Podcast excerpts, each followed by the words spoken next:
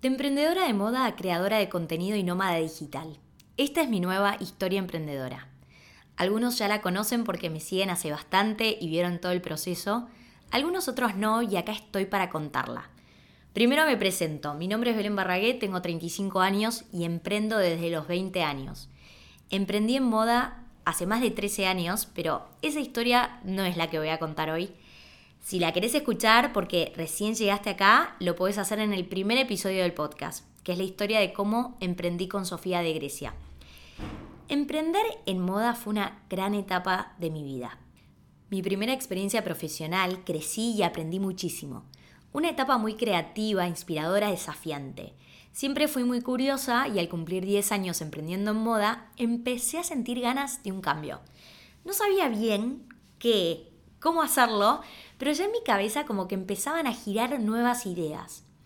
Al principio pensé en crear un concept store, Casa de Grecia, una marca de decoración, y empezar con esta nueva idea de marca, combinando también con Sofía de Grecia, y después también en un momento hice un plan de negocio de una academia digital de emprendimiento de moda. Esto lo hice con Josefina, con mi hermana. Lo presentamos en una aceleradora. Estaba como un poco aburrida, ¿no? Imagínense, 10 años emprendiendo con zapatos, con la misma marca, como que no me sentía creativa. Sabía que tenía que empezar a analizar un nuevo camino para la marca y también un nuevo camino para mí. Al mismo tiempo que trabajaba con mi marca de moda y me encargaba del área de marketing y producto, también comencé a dar cursos de redes sociales. Todo lo hacía de forma presencial en Coder House y justo un año antes de la pandemia, no me pregunten por qué, pero lancé mi primer curso online. Muy motivada por mi audiencia, por chicas que no podían venir a los cursos porque eran del interior del país y también del exterior. Bueno, me costó muchísimo porque en ese momento yo trabajaba muchas horas en Sofía, pero me lo propuse y lancé el curso online.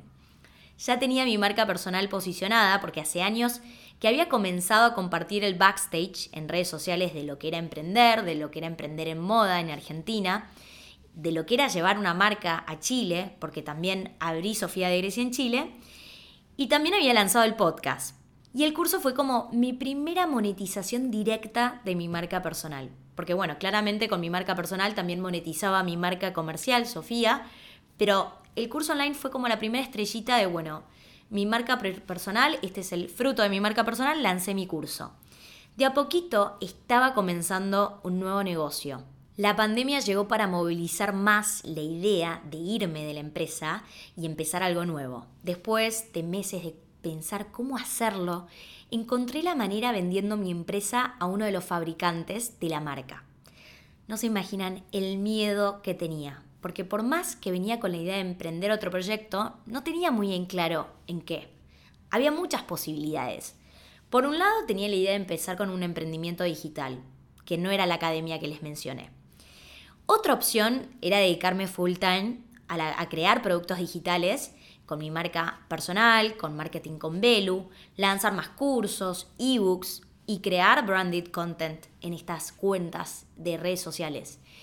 Y por otro lado también existía la posibilidad de explotar mi Instagram de Belu Barragué y crear contenido de moda. Estaba como mareada, movilizada, miedosa y no estaba segura de cuál era el camino. Así que los primeros meses, cuando vendí Sofía, me enfoqué 100% en que la transición de la marca sea organizada, pacífica. Pasaba por el local y el taller a chequear que las chicas que seguían trabajando estén cómodas, que los productos cumplan con los estándares de calidad. Ayudaba también en los procesos, con todas las tareas de marketing digital y de e-commerce. Para mi sorpresa en esta primera etapa me llamaron de tres marcas para entrevistarme para puestos de e-commerce manager.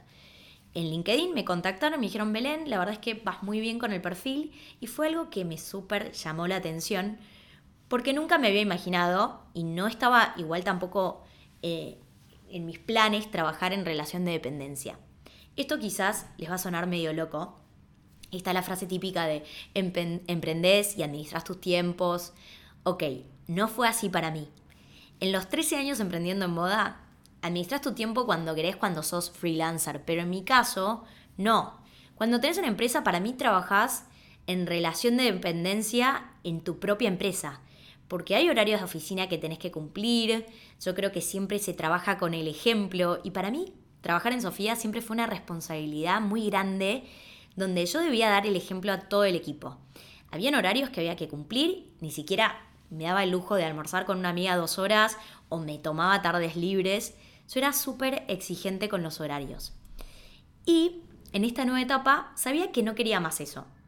Quería una nueva etapa emprendedora, pero también era, quería una nueva etapa, para mí, más tiempo para dedicarle a mi vida personal.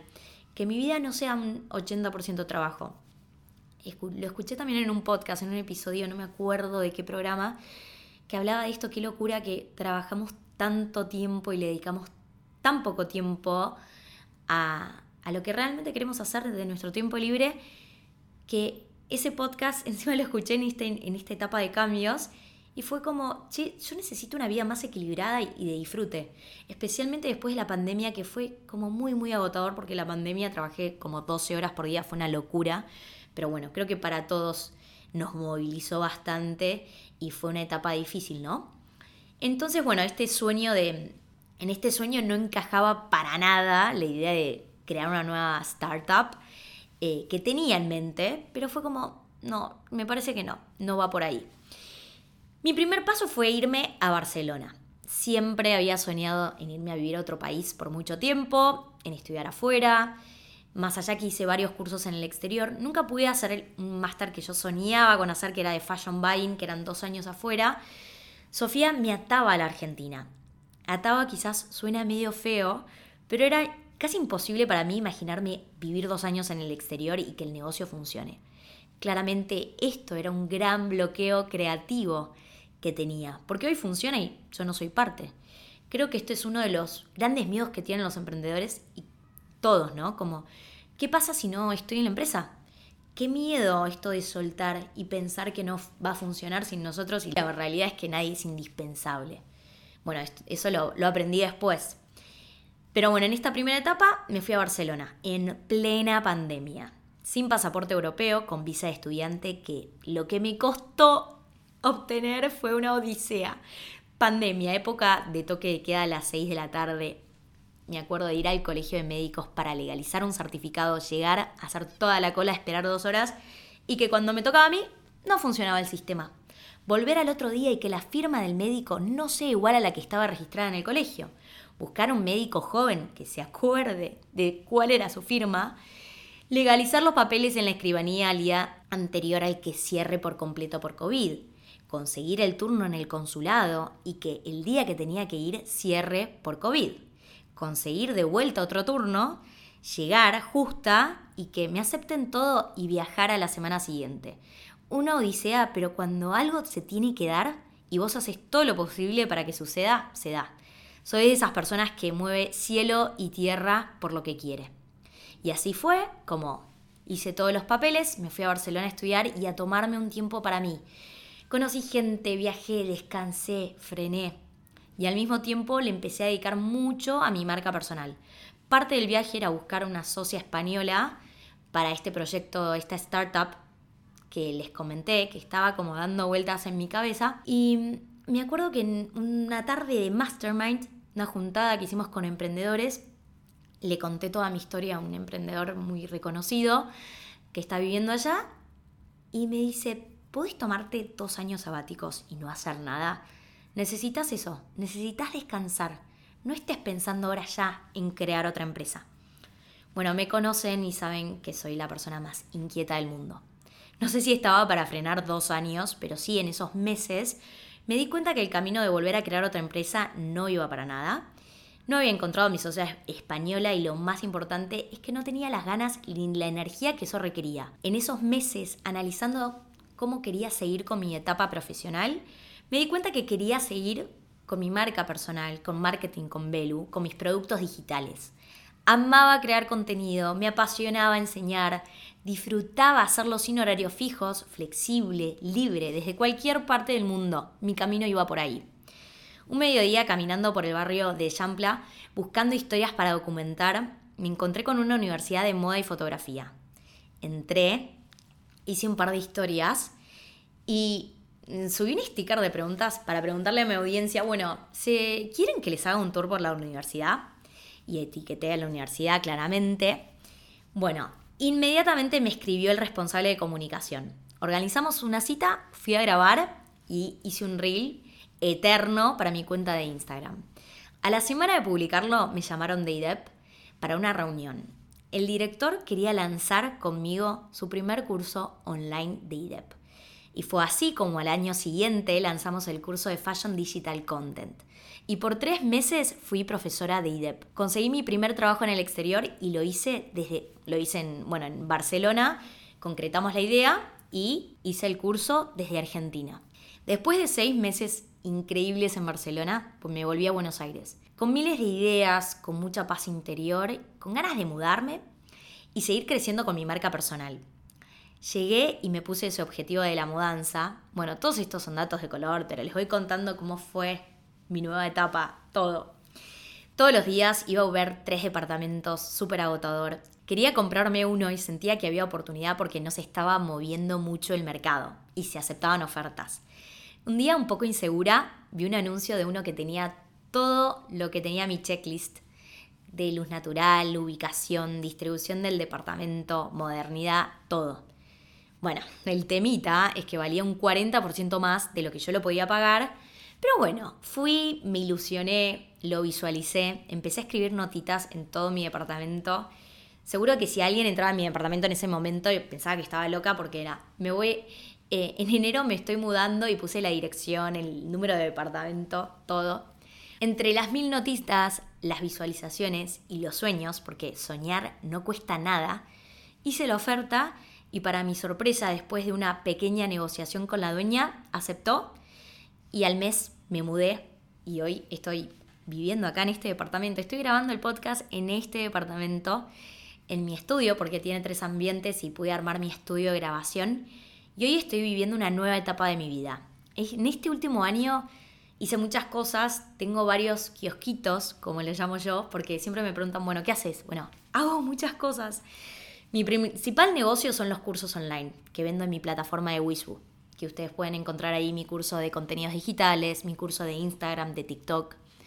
Mi segundo negocio es la creación de contenido para marcas. Soy host de un canal de YouTube de Wondershare y también creo reels para las cuentas de Wondershare y creo contenido para otras marcas como para Tienda Nube, para Copy.ai, para Colwell. Tengo algunos clientes del exterior, que ese fue como mi objetivo del año, conseguir clientes del exterior, que TikTok me ayudó muchísimo en ese proceso. Y mi principal definición es que trabajo en e-learning. Soy creadora de contenido educacional Hago también contenido para marcas de moda, pero bueno, esto quizás lo hago más como hobby, no es mi principal foco de negocio. Mi foco es enseñar marketing digital, especialmente redes sociales. Por último, doy capacitaciones B2B. Este año grabé 20 videos para una aplicación de Just, ¿vieron la marca de Beauty?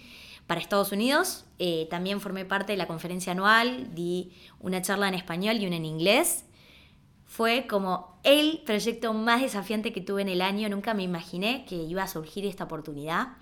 Y bueno, también hace poquito di una capacitación para L'Oreal México. Este lado del B2B me apasiona muchísimo y me encanta porque es súper desafiante. Me encanta sumarme a cosas nuevas, explorar. Estoy aprendiendo mucho. Estoy divertida y sobre todo agradecida. Amo lo que hago y si hay algo que estoy segura es que lo único permanente es el cambio. Claramente depende de vos, nunca te pongas límites creativos, eliminalos no puedo o es imposible. Estos últimos años de mi vida surgieron muchas oportunidades y la gran mayoría las soñé, las busqué y moví cielo y tierra para que se cumplan. Vivir tus sueños depende de vos. Sí, es mi frase trillada desde que estoy en Sofía, pero es tan real. Esta es mi nueva historia, la sigo escribiendo todos los días. Gracias por escucharla y si te gustó el podcast, te invito a que me dejes tus cinco estrellitas, así llegamos a más personas. Este podcast está patrocinado por RTM, tu billetera de dólares digitales. Es la billetera más conectada del mundo. Tiene integración con PayPal, Wise, Pioneer. Si vendes al exterior y tenés que ingresar el dinero a Argentina, lo puedes hacer rápido, de forma segura y lo más importante, a tasa de mercado. Nada de tasa de dólar oficial. Es la tasa de mercado y así vos podés ahorrar en dólares digitales. Y créeme que es una plataforma muy confiable, segura, fácil de usar. Yo te dejo el link en la descripción de este episodio de podcast. También te dejo el link a mis cursos, que bueno, como hoy te conté, esa es mi historia, eso es lo que hago hoy. Eso fue todo por hoy. Gracias por escuchar, te mando un beso enorme. Chau, chau. Emprendals es un podcast para emprendedores. Un podcast donde vas a escuchar historias inspiradoras y también episodios con herramientas de marketing digital para potenciar tu emprendimiento. Si te gustó el podcast, déjanos tus 5 estrellitas, así llegamos a más emprendedores como vos.